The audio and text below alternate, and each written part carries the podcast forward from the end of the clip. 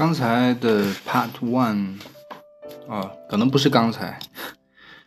就是我们在第三章的流动的 Part One 里面，说到了这个，从音乐说到了书籍。那我们这边继续从这个图书评论家 Nick Cards 的这个言论来说起。老头儿这边开头说，从一成不变到巨大的流动的巨大流动的变化流动，可以从书籍的地位中很鲜明去体会出来。最初，这个书籍是具有权威性的固定著作，在作者和编辑的精心雕琢下，他们可以在一代又一代的人当中传承下去。一本大部头的纸书在本质上是十分稳定的，它被安放在书桌上，不会移动。不会变化，或许会以这个姿势去保持上千年。图书评论家 Nick Carr 同时也是个爱书之人，他可以罗列出书籍的四种一成不变的特征。我转述如下：首先，书籍是一成不变的，书的每一页会保持不变，无论什么时候翻开到这一页都是固定的一页，它都是不变的，这让人感觉到十分可靠。也就是说，无论是参考还是引述。书中的某一页的内容都会是一模一样的。再者，版本是一成不变的，无论你手里拿起的哪一书是哪一本，也无论你在任何地方、任何时间购买到了这本书，只要是同一个版本，它就会它就不会有所不同。所以，我们才能分享其中的文字，去讨论一本书的内容，而不用担心我们看到的东西是否不同。然后是介质是一成不变的，爱护得当的话，一本书可以保存很长的时间。比数字格式可能还要多保存几个世纪，有时候，而书中的文字也不会因为年久而发生改变。第四，完成度是一成不变的。一本纸书同时意味着盖棺定论，书中的内容已经终结了，是已经完成的东西。以印刷品出现的文字，部分魅力就在于它自身交付给了纸张，几乎如同誓言一般，而作者的威望就建立在就建立在此之上。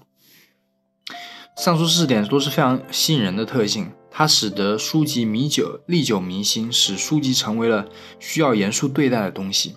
然而，任何一个喜欢纸书的人都意识到，印刷出版的书本会越来越少，而想象一个仅有少数新书复印的时代并不困难。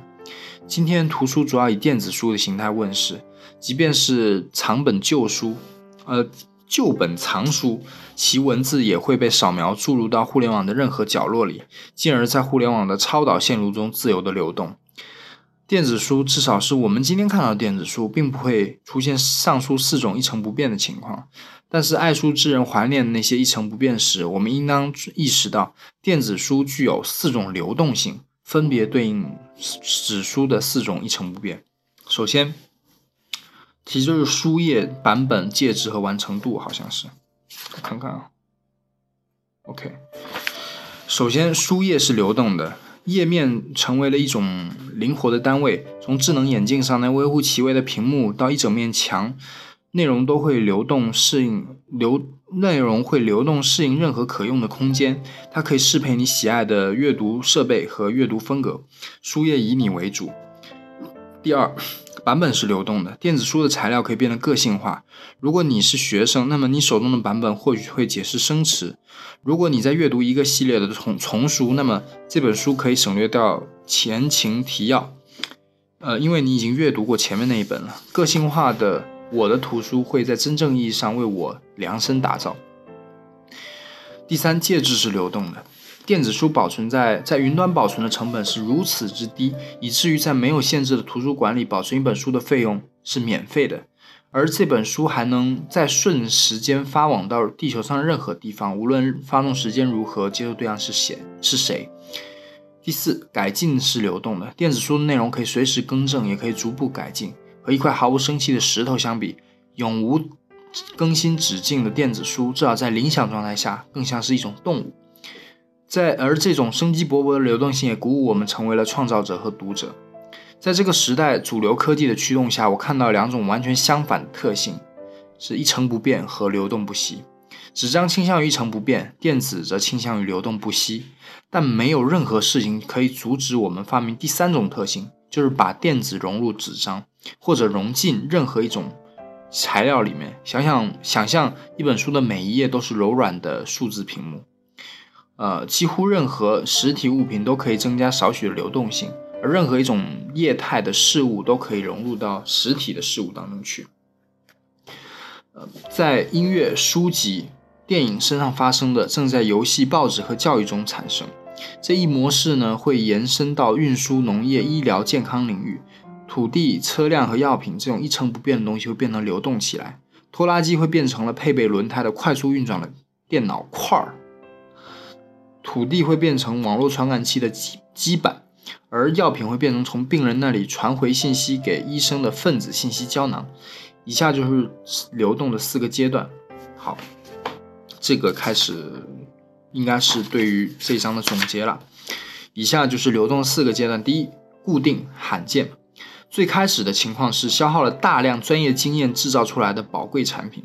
这些产品每一个都如同艺术品一般，完成度高，盈盈独立，通常以高质量的产品形式出售，如此才能补偿创造者所付付出的劳动的艰辛。第二，免费并且无处不在。最早的破坏来自于对第一阶段产品的杂乱复制，其量级之大，使得产品变成日用品。廉价完美的复制品几乎免费，哪里有需要，哪里就会它就会在哪里开枝散叶。复制品的过度散播会破坏到既有的经济。第三，流动分享。第二阶段的破坏是对产品的解构，产品拆散后的每一个元件都会流动寻找新的用途。并和新的产品绑定在一起。第一阶段产品现在成为了服务信息流，它分享自云端，变成了财富和创新的平台。第四，开放和变化。前两个阶段引发了第三个阶段的结构，强大的服务信息流和既有的原材料，顺手把成本降低到了一点点，使得业余者只需要很少的专业技能，就能够创造出新的产品和全新品类的产品，创造的地位发生了转变。受众因而变成了艺术家，输出和选择和质量都会突飞猛进。以上四个阶段的四个流动的阶段适用于所有媒介。然而一成不变并未消亡。我们文明中大部分优秀的固定事物，比如说道路啊、摩天大楼啊，它就不会走掉。我们会继续制造模拟介子的物品，鞋子、盘子、鞋，比如说是，他们会吸纳数字特性，同时嵌入。芯片除了那些少数量极少但又具有超高价值的史前的手工制品，呃，流体信流体信息流的百发齐放不是做减法，而是做加法的过程。旧的媒体媒介形态延续，新的媒介形态会覆盖其上。最重要的不同在于，一成不变不再是唯一的选项了。好东西不一定是静止不变的。换句话说，正确的不稳定现在成为了好事。从停滞到流动，从一成不变到奔流不息，其间的变化并不意味着要放弃稳定性。这是一场对广阔边疆的开垦，许多建立在可变性基础上的额外选项都会成为可能。我们正在进行方方面面的探索，从而可以在无止的变化和形态转换的过程当中里制造出新的东西来。以下是不久将来中的一天，我点击登录云端，进入了包含了所有音乐、电影、图书、虚拟世界。虚拟现实世界和游戏的资料库，我选了一首歌，除了音乐之外，我还能得到这首歌的所有部分，细致到每一个和弦。这首歌的素材被分配到了不同音轨当中，也就是说，我可以只获取贝斯和古典的音轨，也可以只留下音人声，也可以得到没有人声的音乐，用来唱卡拉 OK 再合适不过了嘛。所以，我可以通过各种各样的。工具在不影响音高和旋律的情况下延长、缩短乐曲的时长。更加专业的工具呢，还能让我换掉歌曲里的某一件乐器。我喜爱的音乐家中有一位发布了他歌曲的另类版本，可能需要额外付费哈。此外，他甚至还提供了他创作过程当中尝试的所有历史版本，这个应该很有趣，并且我认为作为音乐学习方面也是很好的一个一些素材吧。电影的情况类似啊，说到那个再再再说到就是。说历史版，原来学琴的时候就很想去，就去网上搜罗各种各样节目里那种，比如原来周杰伦他的一些钢琴的即兴表演，包括在电视上啊一些片段啊，真人秀节目啊里面的各种各样的，然后把它收集过来，然后去去去去揣揣测那个时候他的那种就他的那个和弦是怎么走的，然后他的那种很随意的那种是怎么样一个，他的那一套乐理是怎么样一一回事，然后去不断的模仿去学习。我觉得如果有这种历史版本的提供的话，那学起来真的是很幸福的一件事情吧，起码是。好，继续往下讲。电影的情况类似，除了配乐以外，无数电影的桥段也会单独发布。我可以得到声音效果，每个场景之前或之后添加的特效，各种镜头视角、旁白，而这些素材都是直接可以拿来使用的。有些工作室还会发布一整套可以重新编辑的花絮片段。利用如此丰富的素材，业余剪辑师会重新剪辑